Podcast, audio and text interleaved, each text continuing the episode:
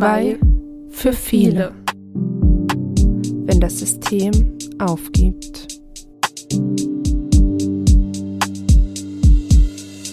Dieser Podcast könnte wichtig sein. Hallo und herzlich willkommen zur Folge 4 unseres Podcasts. Hallo Jessie.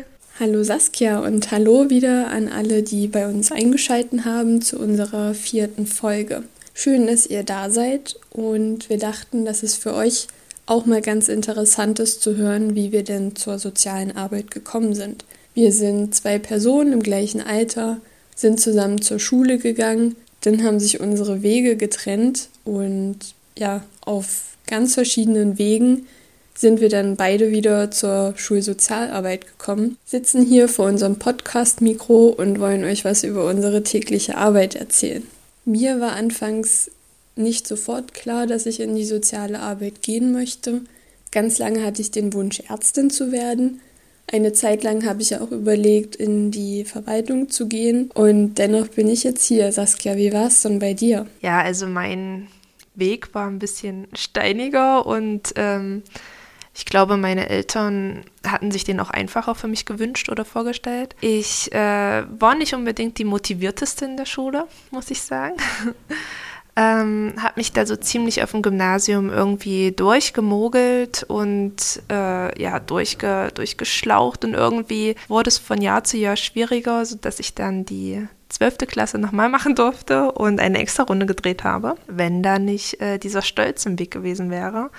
Denn als ich dann zurück bin, also im Halbjahr war das, ja, da dachte ich mir, nee, du wiederholst nicht. Das machst du nicht. Äh, machst du halt was ganz anderes. Und hatte mich dann als Bürokauffrau und Bankkauffrau beworben. Und ja, nach äh, zahlreichen Auswahlverfahren saß ich dann letztendlich bei der Sparkasse in Magdeburg auch vor dem Vertrag und sollte meinen Ausbildungsvertrag unterschreiben. Da ich zu der Zeit aber noch keine 18 war, durfte meine Mutti mitkommen. Und ja, wir saßen dann da und haben alles durchgesprochen und ich sollte dann unterschreiben und habe dann aber ja festgestellt, also es hat mich dann wie vom Blitz getroffen, dass ich das Ganze nicht möchte. Äh, ich möchte nicht mit Zahlen den ganzen Tag zu tun haben, sondern will halt wirklich mit Kindern und Jugendlichen arbeiten und habe dann gesagt, nee, können wir wieder gehen.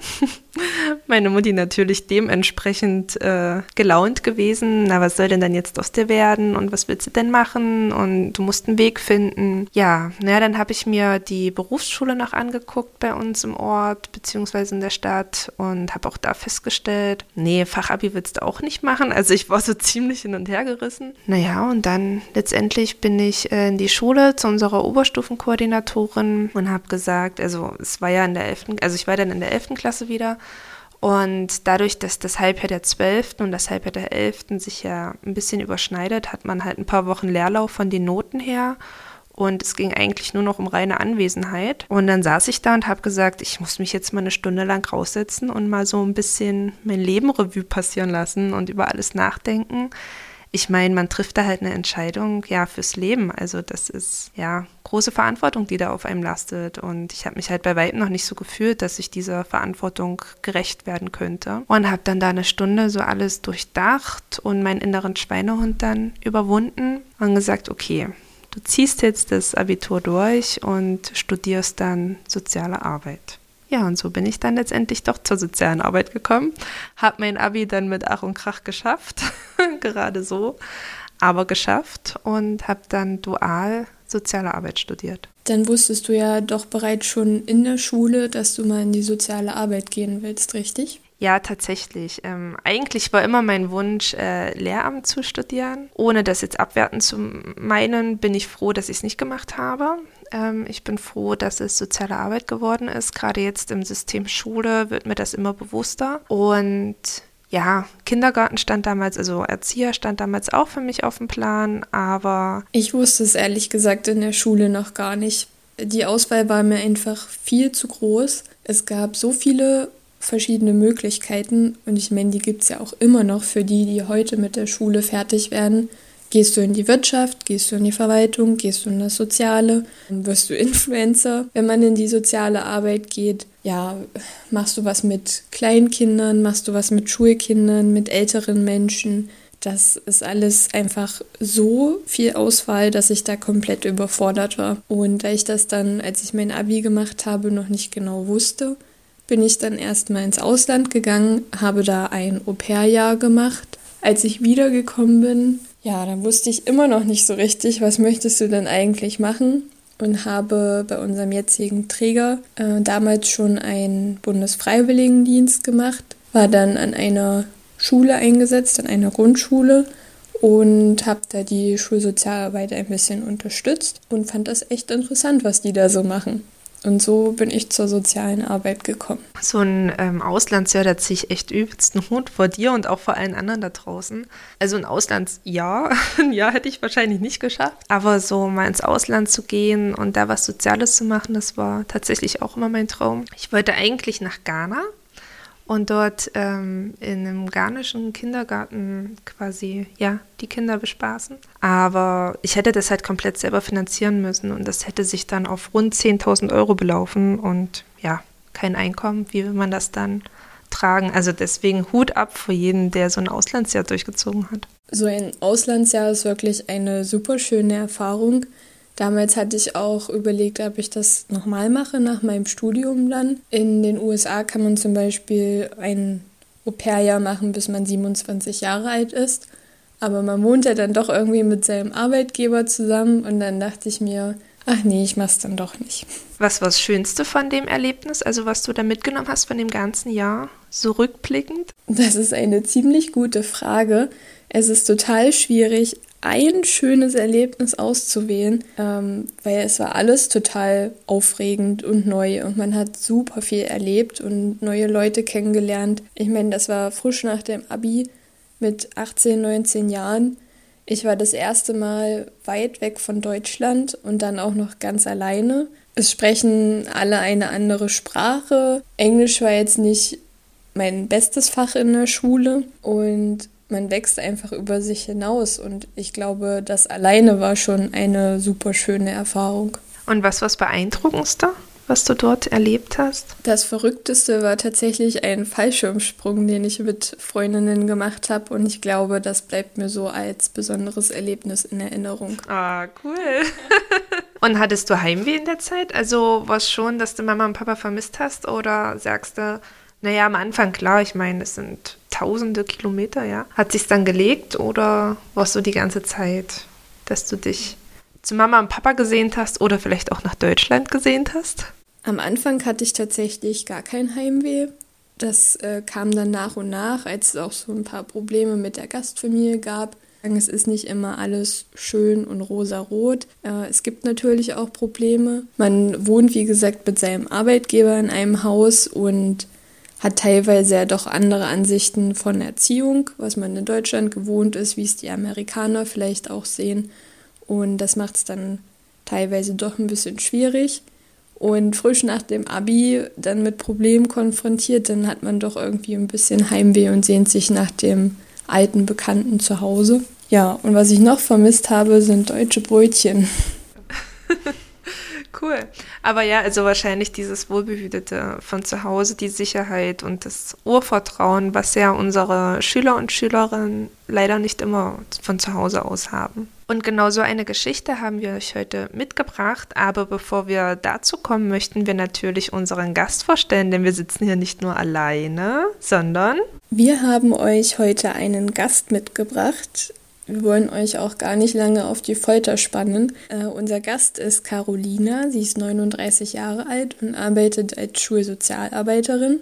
Und damit wir hier mal ein bisschen frischen Wind reinbekommen, ist es keine Schulsozialarbeiterin von einer Grundschule, sondern von einer Berufsschule. Und Carolina hat auch einen super spannenden Weg hin zur sozialen Arbeit erlebt. Sie war nämlich vorher mal Bundeswehrsoldatin. Hallo Carolina, schön, dass du bei uns bist und ich glaube, unsere Zuhörer wollen unbedingt wissen, wie du denn von der Bundeswehr zur Schule gekommen bist. Ja, ich habe acht Jahre gedient und ähm, ich weiß nicht, ob äh, ihr da draußen das wisst, ähm, dass äh, die Möglichkeit besteht, äh, nach der Bundeswehr den Berufsförderungsdienst in Anspruch zu nehmen. Der Berufsförderungsdienst ist ähm, dafür da, die ehemaligen Soldaten wieder in das zivile Leben einzugliedern. Es hat immer irgendwie mitgeschwungen, was möchte ich machen. Ich bin 2017 Mama geworden und hatte dann auch in der Elternzeit Zeit, mir das Ganze zu überlegen. Vorher schon viele Gespräche mit den Beraterinnen äh, des Berufsförderungsdienstes gesprochen, Kontakt aufgenommen und mich beraten lassen. Und ähm, ich hatte dann mal ein Praktikum gemacht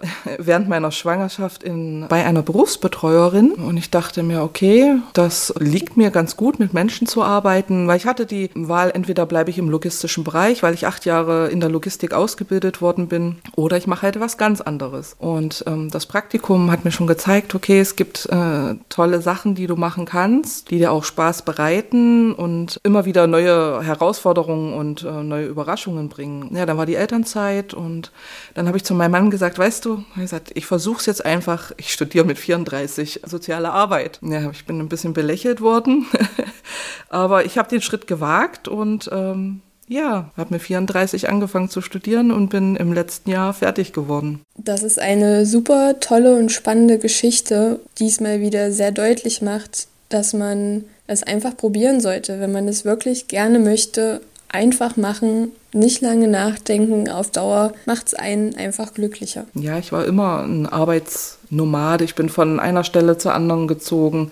Ich hatte irgendwann mal 2002 mein Abitur gemacht und äh, habe Rechtsanwaltsfachangestellte gelernt. Nie in dem Job gearbeitet, so wirklich. Mal so acht Wochen und dann sind da so ein paar Sachen aufgetaucht, die ich mit mir nicht vereinbaren konnte. Und bin dann im Callcenter gelandet und da wollte ich auch nicht versauern. Ich habe dann Minijobs angenommen an der Tankstelle und habe da mich über Wasser gehalten hatte dann mal ein Studium angefangen, nie beendet. Ähm, das war dann doch ein bisschen too much. Was war das für eine Richtung? Biotechnologie. also mit alle Fächer, die schlecht war, hatte ich in diesem Studium.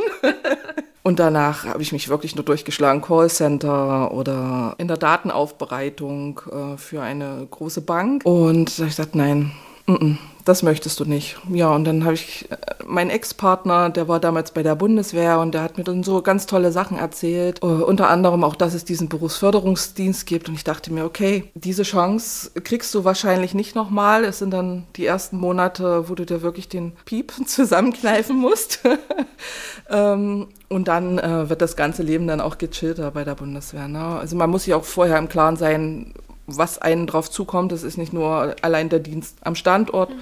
sondern dann halt auch die Auslandseinsätze, was passieren kann und so weiter. Ich habe es ganz gut gemanagt. Es war eine erfolgreich, äh, nicht erfolgreich, aber äh, lehrreiche Zeit, die einen auch ähm, wahnsinnig geprägt hat und ich mich immer noch erwische, so ein paar Sachen vom Verhalten her, die, die einfach so prägend waren, dass man, dass man sie immer noch ausführt, sag ich mal. Da haben wir es wieder ausführen. Die Bundis haben es dann halt in sich, ja. Ja, das geht über, genau. Was war denn zum Beispiel prägend? Ähm, ja, die Zeit der Grundausbildung, über seine Grenzen hinauszugehen.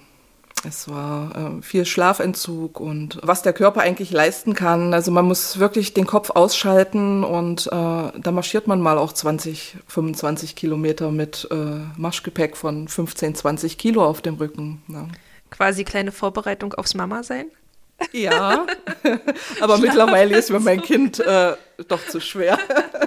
Du hast ja vorhin auch von Auslandseinsätzen gesprochen und da würde mich jetzt mal interessieren, musstest du denn auch mal ins Ausland? Ich wollte immer in, ins Ausland gehen. Ich wollte einfach mal die Erfahrung sammeln, ähm, wie es ist. Ähm, man, die Kameradschaft hier in Deutschland äh, ist nicht mehr so, wie es Kameradschaft eigentlich, was das Wort bedeutet. Und äh, im, Aus, äh, im Ausland, wenn man im Einsatz ist, ist es wird die Kameradschaft noch gepflegt. Dadurch, dass ich immer an Standorten war, wo, das, äh, wo der gesamte Standort oder deine Einheit nicht in den Auslandseinsatz gegangen ist, sondern nur einzelne Stellen zu vergeben waren, bin ich leider nicht in den Genuss gekommen. Ich habe mir das schon ganz toll ausgemalt, so die ganzen Geschichten, die mir die Kameradinnen erzählt haben, habe ich förmlich in mich aufgesogen und dachte mir, ja, aber es war nie eine Stelle, die jetzt gepasst hätte. Aber gedanklich warst du quasi dort. Ja, und ähm, es ist bis heute noch, ich zehre immer noch mein, von meinen Erfahrungen bei der Bundeswehr und ähm, Ja, mein Mann ist ja auch noch bei der Bundeswehr, also so weit weg bin, äh, bin, ich dann doch nicht,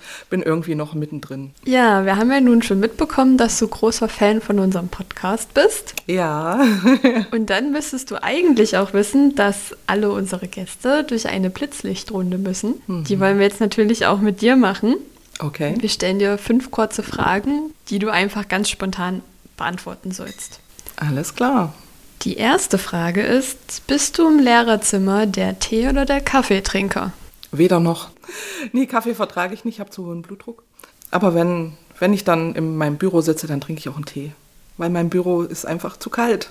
Ja, jetzt, wenn die, wenn die Winterzeit kommt, dann wird es ein bisschen kuscheliger. Dann kann man mal öfter zum Tee greifen. Genau, das stimmt. Okay, nächste Frage. Was ist dein letztes Buch, was du gelesen hast? Keins. Und wenn, dann sind es irgendwelche Fachbücher noch äh, von der Bachelorarbeit. Okay, das zählt. Okay, oh, puh, Gott sei Dank.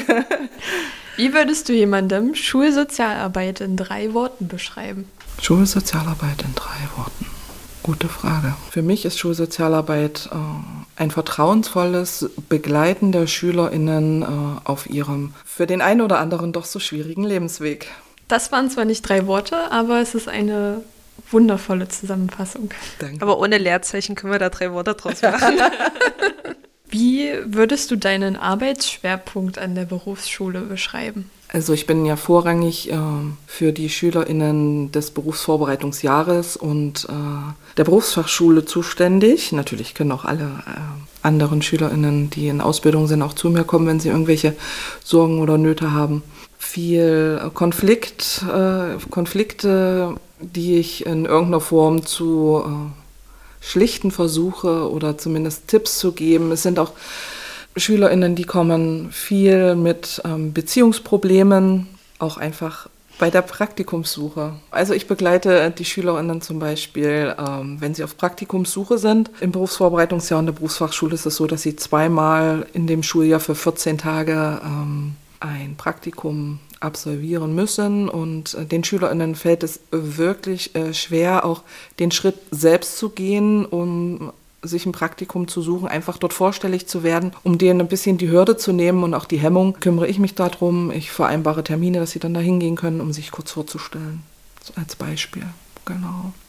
Und das ist für die SchülerInnen schon eine Hilfe, wenn sie wissen, dass der potenzielle Praktikumsbetrieb weiß, dass da jetzt jemand kommt. Das ist für die schon äh, eine Erleichterung, ja.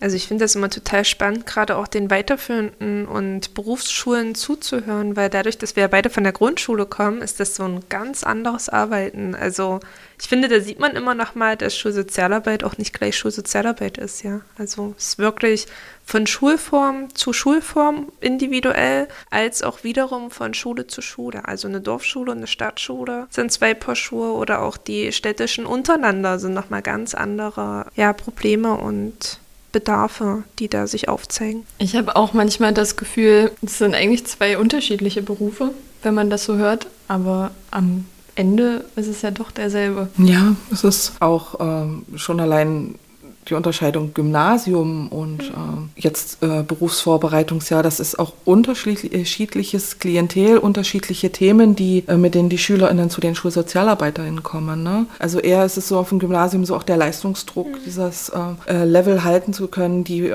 der Druck der Eltern, der vielleicht aufgebaut wird und bei uns äh, im Berufsvorbereitungsjahr ist es vorrangig. Die Schüler kommen aus der Förderschule, um an der Berufsschule den äh, Hauptschulabschluss zu erreichen, ne, um die Grundlage für ihr Leben zu schaffen. Und da gilt es, die, die Schüler halt auch anders zu begleiten als ähm, am Gymnasium zum Beispiel. Ne. Das sind wirklich viele unterschiedliche Themen. Wenn unterm Strich ähm, sind wir alle für die Schüler und Schülerinnen, Eltern, Lehrer und Lehrerinnen da, genau. bauen uns Netzwerke auf. Aber es ist halt wirklich die Lebenswelt, ja, die sich von den, bei den Schülern ja auch mit Jahr zu Jahr ändert. Total, also das, total. Ich meine, wir legen hier die Grundsteine mit unseren kleinen Sechsjährigen und dann bringen wir sie bis zu dir nachher. Mhm, genau. Wollen wir zur letzten Frage kommen? Ja. Was ist deine beste Eigenschaft? Ich bin pünktlich. Kann ich von mir nicht bezahlen. ähm, aber das ist, glaube ich, auch so ein Soldatending ähm, es gibt nämlich so einen kleinen Spruch, fünf Minuten vor der Zeit ist das Soldatenpünktlichkeit und das habe ich äh, nach zehn Jahren immer noch so in mir. Ich werde auch ähm, manchmal müde belächelt oder auch äh, teilweise beneidet.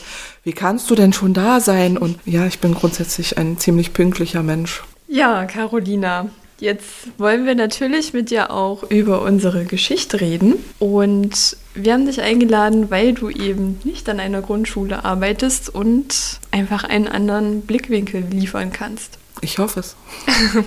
Saskia, wir sind ganz gespannt. Genau. Ich habe ähm, eine Geschichte mitgebracht und zwar erreichte uns Folgendes, ähm, was wir gerne mit euch teilen möchten. Der Name wurde von uns aus datenschutzrechtlichen Gründen geändert. Alle Angaben wurden anonymisiert, sodass man das betreffende Kind nicht mehr erkennen kann und seine Sicherheit gewahrt wird. Es ist auch keiner direkten Schule zuzuschreiben, sodass es wirklich anonym betrachtet werden kann. Wir nennen außerdem mit Absicht auch kein Alter und das Problem, was geschildert wird, findet sich in allen Altersstufen wieder. Der Schüler, um den es geht, wird von uns Max genannt. Max war bereits an der Schule, als die Schulsozialarbeiterin dort anfing. Er hatte schon dort eine dicke Akte und einiges an Last zu ertragen. Der Vater hatte eine Vergangenheit hinter sich, die unter anderem einen Gefängnisaufenthalt mit einschloss. Er war alleinerziehend, weil Max von seiner Mutter nicht akzeptiert wurde. Warum kann man nicht genau sagen, denn der Kontakt zur Mutter bestand bis dahin nicht.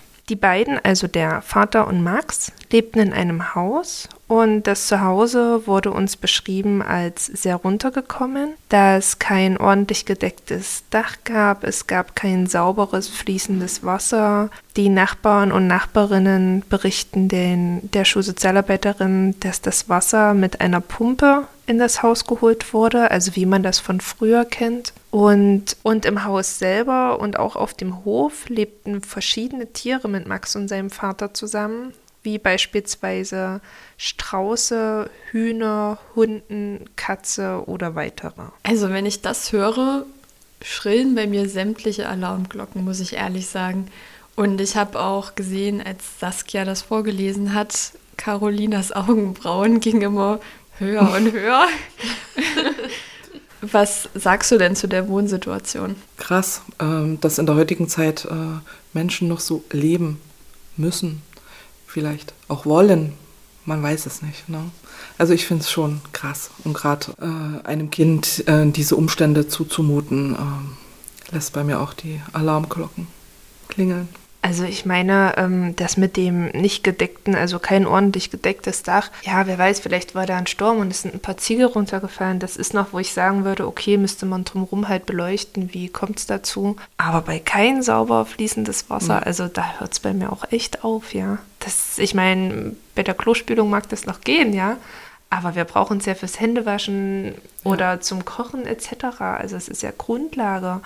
Und wie Carolina schon sagt, dass das in der heutigen Zeit überhaupt möglich ist, so zu leben, also das finde ich auch. Ich finde es auch total schockierend. Jetzt ist natürlich die Frage, wenn jemand mit dieser Geschichte zu uns gekommen wäre, was hättest du denn dann gemacht? Ich muss sagen, ich arbeite immer so, ich höre mir das an, was mir die Kinder oder in dem Fall war es ja äh, die Nachbarin oder die Nachbarn, die davon erzählt haben. Und ja, beleuchte dann erstmal alles drumherum. Also ich hätte mir wahrscheinlich ähm, den Papa eingeladen, weil ich auch gerne immer erst einmal die Eltern kennenlernen möchte. Ich meine, es gibt ja auch hier so ein schönes Lied von den Ärzten, lass sie reden, ja. Also gerade so vom Dorf kennt man das, wenn die Nachbarn dann tratschen und sich an allem hochziehen muss man halt immer abwägen. Ist es wirklich so, wie es beschrieben wird, oder ähm, wird es vielleicht auch einfach hochgepusht? Also ich hätte den Vater mir auf jeden Fall eingeladen oder hätte direkt einen Hausbesuch gemacht und mir von mhm. dem Haus selber erstmal ein Bild verschaffen und hätte dann ähm, ganz niedrigschwellig mit dem, also niedrigschwellig meint, ganz in Ruhe und ganz entspannt auf einfacher Ebene den Schüler, also den Max, kennengelernt, um mal zu schauen, wie geht es ihm denn überhaupt? Fühlt er sich denn unwohl zu Hause oder erzählt er mir auch was ganz anderes? Kinder reden ja auch nicht einfach so. Also es gibt natürlich auch Kinder, die keine Distanz haben, sage ich mal, und direkt auf dich zukommen. Aber dann gibt es natürlich auch die, die nicht sofort reden.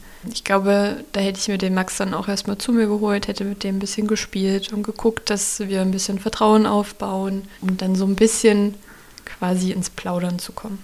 Genau, also ich bin auch immer ein Freund von Spielen. Ich, die Kinder, die sagen immer, äh, ja, wir gehen zur Frau und spielen nur.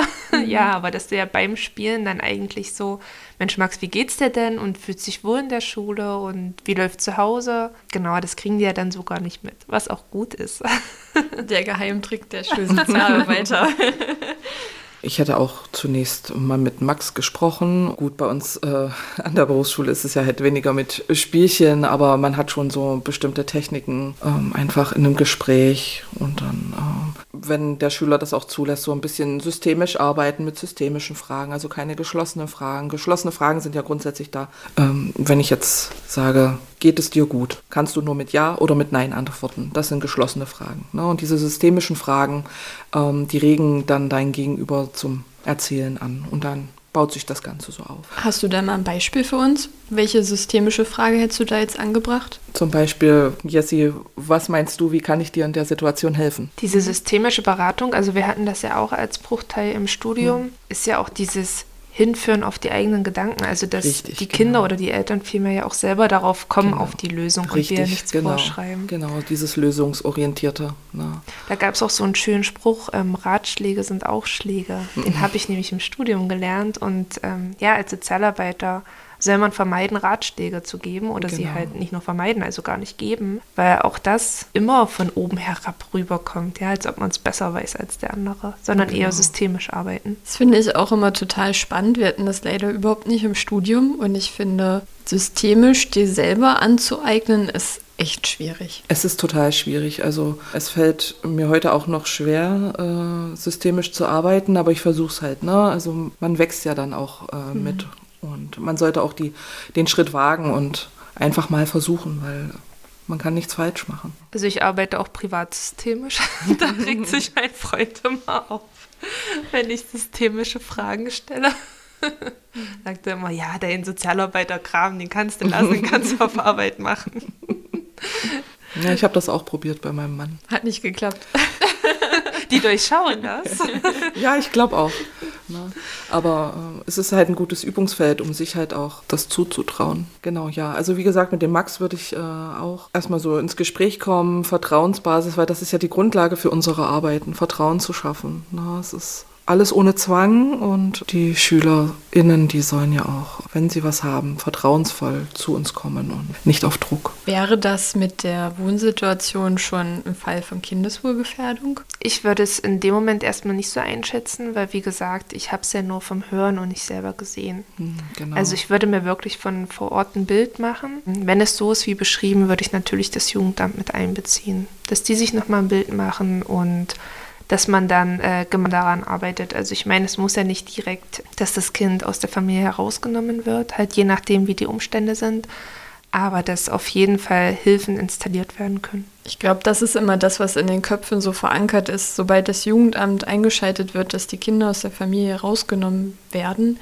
Ja. Aber das ist ja nur die schlimmste Situation, nenne ich es mal. Genau. Es gibt ja auch Vorstufen wie diese Hilfen. Ähm, Familienhilfe ist eine ganz tolle Sache. Ne? Also, ja. Aber ich glaube, die Hilfen, die das Jugendamt leisten kann, das wäre mal noch ein Thema für eine weitere Folge, weil das schon sehr umfangreich ist und ähm, es viele schöne Möglichkeiten gibt und ich dem Ganzen einfach gerne eine extra Folge widmen würde.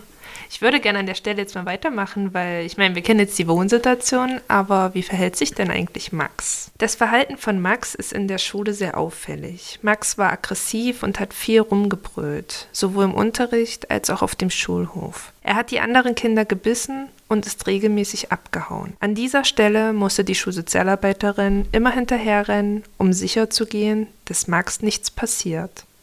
Wie sein Vater redete er abfällig von Frauen.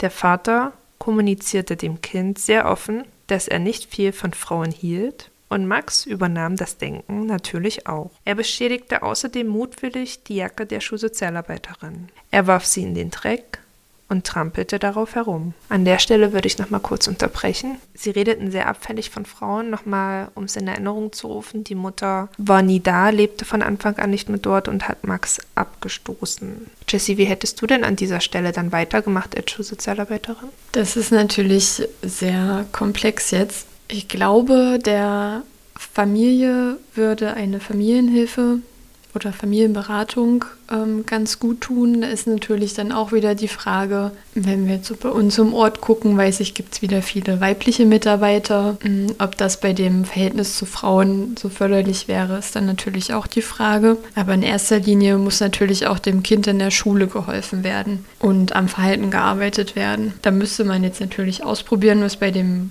Jungen am besten hilft, Entspannungstechniken, ob er darauf anspringen würde. Vielleicht hilft auch ein Punkteplan, bei dem positives Verhalten bestärkt wird und negatives Verhalten in den Hintergrund rückt. Genau und der Fokus auf das Positive gelegt wird? Das ist eine schwierige Frage, Carolina. Was sagst du? Ich überlege auch schon die ganze Zeit. Ja, also ich würde auch äh, schauen, ob es irgendwie die Möglichkeit gibt oder eine Beratungsstelle gibt, in der ein männlicher Part vorhanden ist, der äh, mit dem Vater dann ins Gespräch kommen kann und ihn beraten kann. Und ähm, hinsichtlich des Kindes, wie du schon sagtest, Jessie, finde ich es gar nicht, keine schlechte Idee ähm, mit diesem positiven Verhalten, dass das bestärkt wird. Es ist halt schwierig auch äh, für den Jungen. Er kennt nun seinen Vater und es ist ja oft so, oder dass man die Eigenschaften oder die, die, äh, das Denken der Eltern halt auch äh, übernimmt, weil man kennt es nicht anders und dann sieht man das als richtig an. Dass man vielleicht äh, mit dem Kind äh, dahingehend arbeitet, vielleicht auch spielerisch äh, ihm erstmal zeigt, nicht was richtig und was falsch ist, aber ihm deutlich machen kann, dass es nicht nur sein Standpunkt gibt, sondern auch ähm, verschiedene Standpunkte gibt, ihm das aufzeigen und mit ihm darüber sprechen, wie er diese Sichtweisen sieht. Und solche Idee kam mir gerade, ja. Also ich finde es total spannend, dass ihr beide gesagt habt, ihr würdet schauen, ob es ähm, männliche Berater gibt ich hätte da wieder ganz anders okay. gehandelt. Ich ähm, ja, hätte das selber Auf in die Hand. Naja, ich hätte es selber in die Hand genommen, um ihm halt auch zu zeigen, wir sind Frauen, aber nicht schlimm. Also, okay. weißt du, so um diesen, mhm. diesen Fokus einfach nochmal zu drehen und ihm zu zeigen, dass man ja uns weder äh, abwertend betrachten muss, noch Angst vor uns haben muss oder wie auch immer. Also wir wissen auch nicht, warum der Vater Frauen gegenüber so ablehnend ist, was das für Hintergründe hat und um ihm einfach zu zeigen, ja, dass das auch mit uns als Weiblichen, also es gar nicht so auf den Fokus Frauen und Männer legen. Und das mit dem Belohnungssystem ähm, finde ich total gut. Also beim Zuhören jetzt so von euch beiden fand ich das auch spannend. Ich meine, würde man die Geschichte wahrscheinlich jemandem anderen erzählen, der kein Sozialarbeiter ist, würde erstmal kommen, was, der hat die Jacke kaputt gemacht, der muss die ersetzen und der hat das mutwürdig gemacht. Und es ist aber halt wirklich unser Denken, dieses, klar, vielleicht hat er es in dem Moment mutwillig gemacht, aber es ist ja eher ein Schrei nach Hilfe, ja. Also er will ja damit irgendwas bezwecken. Kinder sind ja nicht von Grund auf böse, steckt ja irgendwas dahinter. Und das war total gut, gleich das so bei euch ähm, zu sehen. Aber das habe ich mir auch gerade gedacht. Also man müsste natürlich dann auch auf Ursachenforschung gehen und gucken, warum ist er denn auffällig? Gibt es bestimmte Trigger, die dieses Verhalten bei ihm auslösen? Ist das immer bei bestimmten Situationen, weil sein Verhalten ja nur zeigt, er braucht in dem Moment Hilfe und weiß nicht, wie er sich selber helfen kann. Jetzt ist natürlich die Frage, wird gesagt, warum er andere Kinder beißt? Nein, darüber ist mir nichts bekannt. Ja, da müsste man dann einfach, wenn man den Fall hat oder diese Geschichte an der Schule auf Ursachenforschung gehen. Habt ihr da irgendwie Ideen, wie man das anstellen könnte oder ist das eher so intuitiv bei euch? Also ich muss sagen, meinerseits, man hat das Ganze, die ganzen Methoden und die ganzen Möglichkeiten quasi wie so einen kleinen Koffer immer bei sich, so ein Methodenkoffer, gedanklich. Aber letztendlich in das Gespräch rein gehe ich immer intuitiv. Also wie kommt der Schüler oder die Schülerin auf mich drauf zu oder halt auch die Eltern dann? Ich habe schon oft die Erfahrung gemacht, dass ich im Vorfeld über Eltern zum Beispiel ganz viel Negatives gehört habe, wo mir dann gesagt wurde, Saskia, du musst bei dem Gespräch aufpassen, das geht in so und so eine Richtung, ähm, die Mutti reagiert immer so und so. Und dann gehe ich aber in das Gespräch, so wie ich halt bin. So unvoreingenommen. Hab, genau, und habe diese Erfahrung überhaupt nicht gemacht. Das waren super Gespräche mit den Eltern, also ja, deswegen, und das ist eine Intuition, also reine Intuitionssache. Sehe ich genauso, ja. Also die Schulsozialarbeiterin, die Lehrkräfte und die Schulleitung ähm, haben Kontakt zum Jugendamt aufgenommen und standen dann auch im regelmäßigen Austausch. Das Jugendamt war oft bei der Familie zu Hause, um Hausbesuche zu machen. Jessie, magst du vielleicht an der Stelle für unsere Zuhörer und Zuhörerinnen kurz erklären, was Hausbesuche sind? Gehen wir da auf einen Kaffee vorbei und hoffen noch auf Kuchen? Schön wär's. Ja, Hausbesuche sagt eigentlich ja schon das Wort. Also wir besuchen die Familie zu Hause. Wenn wir Glück haben, macht jemand die Tür auf. Wenn wir Pech haben, macht keiner die Tür auf. Dann können wir leider auch nichts weiter machen. Also wir können dann noch einen Zettel in den Briefkasten werfen zum Beispiel. Wir waren da und haben sie leider nicht angetroffen. Vielleicht rufen sie bei Gelegenheit nochmal zurück. Und Hausbesuche sind einfach dafür da, um sich nochmal einen Überblick zu verschaffen. Wie sieht es denn da wirklich zu Hause aus? Ist das denn so, wie uns die Nachbarin das beschrieben hat? Damit wir uns von der Situation einfach nochmal selber ein Bild machen können. Und sind die Hausbesuche angekündigt oder unangekündigt? In der Regel unangekündigt. Um wirklich die Familie in der Situation zu erwischen, so wie es da ist. Genau, dass nicht noch schnell aufgeräumt wird, damit alles blitzblank ist, sondern so, wie es halt im Alltag auch aussieht. Hausbesuche werden ja auch oft vom Jugendamt gemacht, die ja das hauptsächlich machen. Aber ich glaube, wir als Schulsozialarbeiter versuchen, ich meine, wir wissen alle, wie überlastet der ASD, also der Allgemeine Soziale Dienst, was ja das Jugendamt ist, wie überlastet sie sind und versuchen da schon mal vorab, um halt nicht nur Kindeswohlgefährdungsanzeigen zu machen, ohne uns selber ein Bild zu machen, vorab schon mal einen Hausbesuch zu erledigen. Ähm, wie ist das bei euch? Geht ihr da alleine hin? Ähm, also ich ähm, hatte bis zum heutigen Tag noch keinen Hausbesuch machen müssen. Mhm. Aber ja, ich denke, um halt, ähm, wenn ich vorher mit dem Kind äh, bereits geredet habe, ist ja eine gewisse Vertrauensbasis auch da, dass ich, äh, und ich weiß, was in der Familie vorgeht durch die Erzählungen des Kindes, kann man es schon gut einschätzen. Aber ich denke, um einfach das Vertrauen auch des Kindes zu wahren, würde ich allein ähm, aufsuchen. Natürlich, äh, wenn ich jetzt weiß, es könnte ein Risiko sein, dass man Telefonanruf oder irgendwie das Telefon nah bei sich hat, ne, um schnell äh, Hilfe zu rufen oder so. Ne? Jessie, bei dir? Ich muss sagen, es kommt auf den Fall drauf an. Es kommt immer drauf an, wie die Familie ist und warum ich dahin gehe. Manchmal ist es gar nicht so schlecht, man hat einen Zeugen. Okay. Wenn man die Klassenlehrerin mitnimmt, zum Beispiel, die vielleicht auch eh schon eingeweiht ist, damit ich bezeugen kann, ich, also jemand bezeugen kann, ich war da mhm. und falls irgendwas passiert. Ja, okay. Die Person kann ja zum Beispiel auch im Auto warten. Mhm. Aber Hauptsache, es ist jemand da, der im Notfall reagieren kann. Also ich handhabe das auch ähm, individuell ganz unterschiedlich. Wenn ich weiß, dass das ja wirklich nur mal um zu schauen ist, dann sage ich im Sekretariat Bescheid und sage dann auch, wenn ich mich in einer halben Stunde nicht gemeldet habe, dann ruft mich doch mal an oder ruft doch mal dann bei der Familie an, dass man halt da irgendwie abgesichert ist. Aber es ist immer, dass jemand weiß, wo ich bin. Ja, ja, das ist wichtig. Ne? Und ne? ähm, ja, wie Jessie auch gesagt hat, je nachdem, ob es notwendig ist, dass noch jemand mitkommen muss, dann auch entweder im Auto warten oder einfach mit an der Tür, genau als Zeugen auch teilweise. Ich würde mal weitermachen. Also das Jugendamt war ja nun vor Ort bei der Familie zu Hause und man muss sagen, sie nahm Max jedoch nicht aus der Familie mit, da er alle Dinge, die ein Kind zum Leben benötigt, hatte. Er hatte ein eigenes Zimmer, er bekam etwas zu essen, und darüber hinaus war er immer pünktlich in der Schule. Gemeinsam beantragten das Jugendamt und der Vater ein warmes Mittagessen über das Bildungs- und Teilhabepaket. An dieser Stelle müssen wir, glaube ich, den Zuhörern nochmal erklären, was denn das Bildungs- und Teilhabepaket genau ist. Man kann das Paket auch als Bildungspaket bezeichnen oder Leistungen für Bildung und Teilhabe.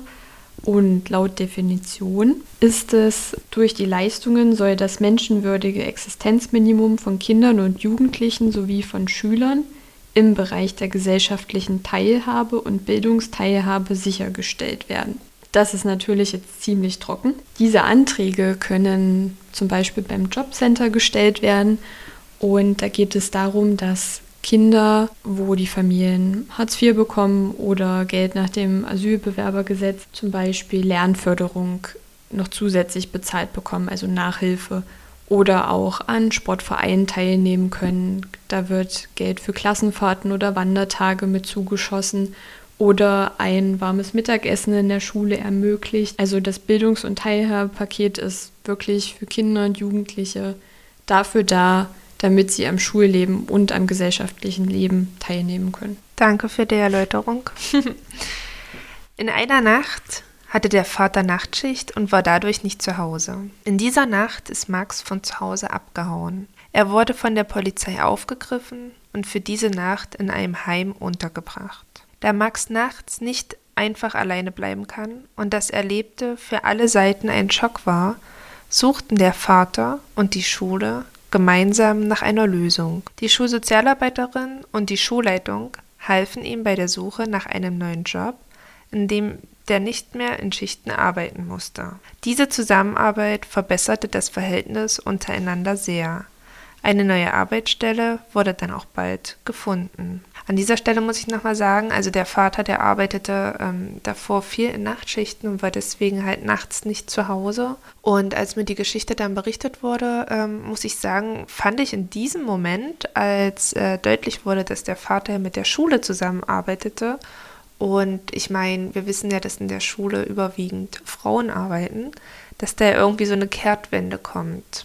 In der Schule lief es so ab, dass die Schulsozialarbeiterin dann immer neben Max saß aufgrund seines Verhaltens, um ihn beruhigen zu können und im Notfall, wenn er halt zum Beispiel mal wieder abhauen wollte, eingreifen zu können. Sie fanden gemeinsam eine Geste, die ihn immer zur Ruhe brachte. Zum Beispiel, wenn sie seinen Kopf berührte, wusste Max genau, jetzt muss ich ruhig bleiben. Aber, also es war dann am Ende kein Reden mehr notwendig, sondern wirklich diese einfache Geste. Das klappte so gut, dass es auch funktionierte, wenn die Lehrerin das bei ihm machte und nicht nur die Schulsozialarbeiterin. Im darauffolgenden Schuljahr wurde das auffällige Verhalten von Max immer weniger. Im nächsten Schuljahr war Max schon gar nicht mehr auffällig. Am Ende des Schuljahres verließ Max die Schule. Aber ich finde es ja erstaunlich und bemerkenswert, dass die Schulsozialarbeiterin das geschafft hat, innerhalb von zwei Schuljahren dieses super auffällige Verhalten komplett wegzukriegen. Ja, also es war auch, ähm, dass dann in dem darauffolgenden Schuljahr das Verhalten wirklich immer weniger wurde und schon gar nicht mehr auffällig war.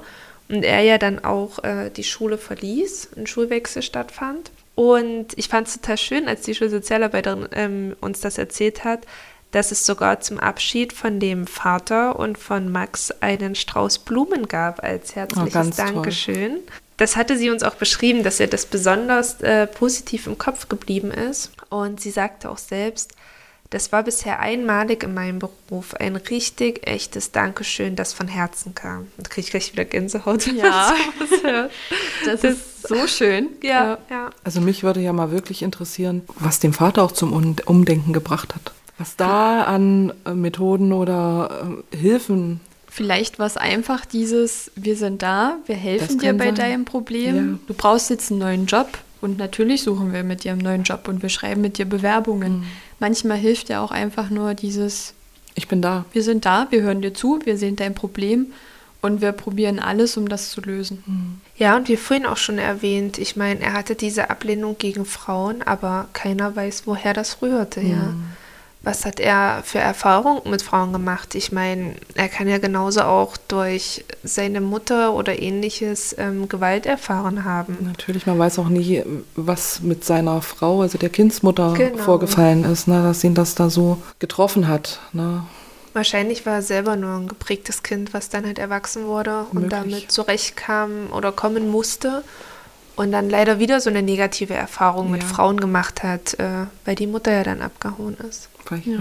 Wir wissen es leider nicht. Mhm. Aber mich würde jetzt noch brennend interessieren, wie es mit Max weitergegangen ist. Ja, also an dieser Stelle, ähm, es fand ja dann der Schulwechsel statt. Ich muss euch jetzt leider enttäuschen, denn auf der neuen Schule sind der Vater und Max leider wieder in alte Verhaltensmuster zurückgefallen. Es wurde durch ähm, eine nicht vorhandene Schulsozialarbeit nicht mehr am Verhalten weitergearbeitet. Und die Familie wurde nicht weiter begleitet, sodass Max wieder sehr verhaltensauffällig wurde und in den zunehmenden Jahren, also in den höheren Klassen, dann auch Verhalten von Schulverweigerung zeigte. Was ist denn Schulverweigerung? Ja, Schulverweigerung ist, äh, wenn die SchülerInnen ihrer Schulpflicht nicht nachkommen, sei es durch unentschuldigtes Fehlen oder Bummeln von Randstunden oder wenn man sich sicher sein kann, die Atteste, die, ge die gebracht werden, dass die äh, dass der Schüler tatsächlich nicht krank ist, sondern dahingehend abstinent ist. Viele SchülerInnen sind auch Passivschulverweigerer. Also passiv, das bedeutet halt einfach, dass sie den Schulunterricht oder die, den Unterricht ähm, einfach stören durch ihr auffälliges Verhalten oder ähm, alles andere im Unterricht wichtiger ist, als äh, was ihnen vermittelt werden soll. Ich meine, ich kenne jetzt eigentlich die Antwort, aber vielleicht für unsere Zuhörer und Zuhörerinnen, Jessie, gibt es denn Schulverweigerung auch in der Grundschule? Es gibt Schulverweigerung auch in der Grundschule. Das wird meistens von den Eltern her gestützt. Weil Grundschüler sind ja im Alter von sechs bis zehn Jahre, die können das meistens noch nicht selber entscheiden. Ich muss sagen, ich hatte die Erfahrung noch nicht an Grundschulen, aber ich weiß von einigen Grundschulen, dass das da auch der Fall ist. Ja, also zum Beispiel auch an meiner. Ähm, und wie du schon gesagt hast, es ist halt auch viel hausgemacht, ja. Also die Kinder, gerade die kleineren, wenn sie dann häufiger sagen, ich habe auch Schmerzen, ich möchte nicht in die Schule gehen und halt deutlich wird, dass das so ein, so ein leichtes Drücken ist vor der Schule, sind halt einige Eltern so, dass dann, ich meine, die brauchen halt keinen Krankenschein, ja, in der Grundschule. Also die brauchen ja wirklich nur ein handschriftliches von den Eltern, äh, eine handschriftlich von den Eltern geschriebene Entschuldigung und die stützen das dann halt leider. Oder für manche, wo der Weg zu weit ist zur Schule jedes Mal, da ist es dann natürlich leichter, das Kind zu Hause zu lassen. Oder wenn Eltern nicht loslassen können und klammern, dann ist es halt auch leider oft, dass die Kinder zu oft zu Hause bleiben. Und auch das ist dann eine Art von Schulverweigerung, eine andere Art. Aber ja, die Schule wird halt dennoch verweigert, wenn halt leider auch durch die Eltern viel geschuldet. Ich muss sagen, Corona hat das natürlich auch ein bisschen gestützt, vor allem mit dem Aussetzen der Präsenzpflicht, wo man nicht in die Schule gehen musste, sondern auch von zu Hause lernen konnte. Das haben natürlich viele Familien auch ausgenutzt. Definitiv. Ja, und ich glaube, das schleust sich gerade noch so ein bisschen mit durch. Ja, wie ging es denn mit dem Vater weiter? Du meintest, er ist auch wieder in alte Muster zurückgefallen. Genau, es lässt sich jetzt eigentlich abschließend ähm, nur noch sagen, dass der Vater zunehmend in seinem Wohnort auffällt. Die Nachbarn wieder viel über ihn reden aufgrund seines Verhaltens und auch aufgrund der Wohnsituation. Also die sind quasi in dem Ort auch bekannt der Schüler selber, so hat es uns die Schulsozialarbeiterin berichtet, wenn sie ihn auf der Straße sieht, ähm, freut er sich, geht hin und drückt sie auch. Also man merkt halt richtig, wie positiv sie in Erinnerung geblieben ist. Das war meine Geschichte. Was sagst du denn dazu? Ja, ich hatte gerade so den Gedanken, was wäre gewesen, wenn an der weiterführenden Schule eine Schulsozialarbeiterin gewesen wäre.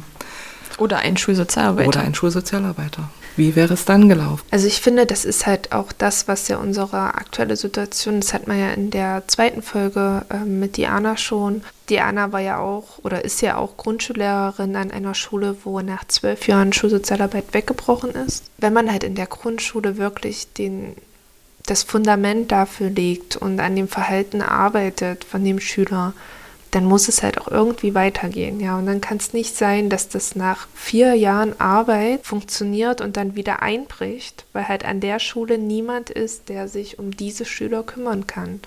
Also ich bin mir ziemlich sicher, dass wenn da schon Sozialarbeit gewesen wäre, dass das für Max ein ganz anderes Ende genommen hätte. Und ich meine, abgesehen von den Geldern, wie viel Geld muss denn jetzt in jegliche Hilfesysteme gesteckt werden, ja? Mhm.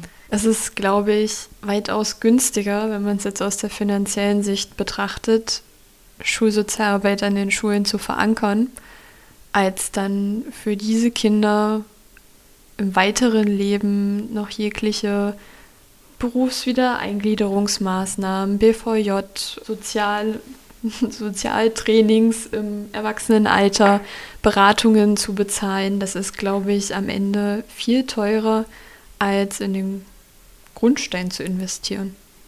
Und ich äh, denke, diese Geschichte zeigt deutlich, äh, wie wichtig es ist, eine Schulsozialarbeiterin an der Schule auch zu haben, die für äh, solche ähm, Geschichten und äh, ja, sich zuständig fühlt und die ähm, Kinder und die Eltern auch ähm, weiter auf ihrem Weg begleiten kann und da eine Stütze ist und sie einfach an die Hand nimmt und so blöd wie es natürlich ist, dass an der anderen Schule kein Schulsozialarbeiter war und keine Schulsozialarbeiterin, ich finde das trotzdem unglaublich bemerkenswert, wie viel Arbeit die Schulsozialarbeiterin da reingesteckt hat, wenn sie wirklich anfangs jede Stunde neben dem Kind saß und wie viel Beziehungsarbeit sie geleistet hat.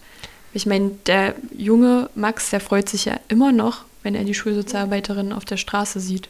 Und das ging mir auch gerade durch den Kopf. Also ich meine, es wurde ja ein Vertrauensverhältnis ähm, aufgebaut zwischen Max und der Schulsozialarbeiterin, als auch zwischen dem Vater und ihr. Das wurde halt dann nach drei oder vier Jahren, je nachdem, einfach wieder gebrochen, ja, wo keiner was dafür konnte. Also weder die Schulsozialarbeiterin ähm, noch, dass irgendwas vorgefallen ist, sich da irgendwo dann halt einen Weg gefunden hatte zwischen der Schulsozialarbeit und dem Vater und dieser dann wieder diesen Cut nahm und halt nicht weitergeführt werden konnte. Also man hätte das, glaube ich, schön übergeben können an eine andere, also an die nächste Schule und an einen anderen Schulsozialarbeiter oder eine andere Schulsozialarbeiterin. Und ja, wahrscheinlich hätte Max einen tollen Schulabschluss machen können und es wäre ein gutes Zusammenarbeiten mit dem Vater geworden. Also ich finde auch diese, diese Geschichte zeigt, wie viel Arbeit tatsächlich eine Schulsozialarbeiterin zu leisten hat. Ne? Ähm, es ist ja oft so, dass man einfach so diesen Stempel aufgedrückt bekommt. Man sitzt den ganzen Tag im Büro und äh, ist die teetrinkende Tante, zu der man hinkommen kann und äh, Mandalas ausmalen. Ne? Aber es steckt viel, viel mehr dahinter, auch wenn wir keine physikalische Arbeit leisten. Ne?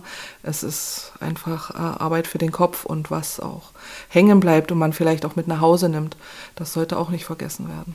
Ja, definitiv. Ähm, danke, Carolina dass du heute unser Gast warst. Vielen Dank, liebe Carolina, dass du heute bei uns warst und uns bei dieser doch sehr schwierigen Geschichte unterstützt hast und einfach eine neue Perspektive mit reingebracht hast. Ich freue mich, dass ich dabei sein durfte. Mhm. Danke. Wir laden dich gerne nochmal ein. Ja, und damit wären wir auch schon wieder am Ende unserer Folge.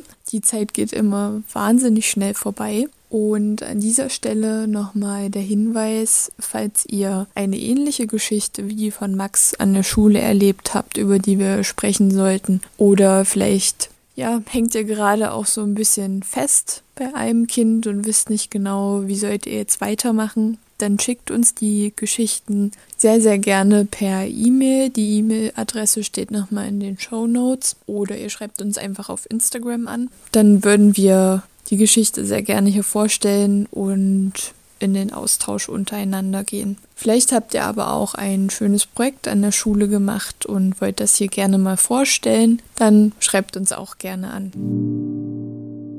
Und in diesem Sinne Mach's gut, Zuckerhut.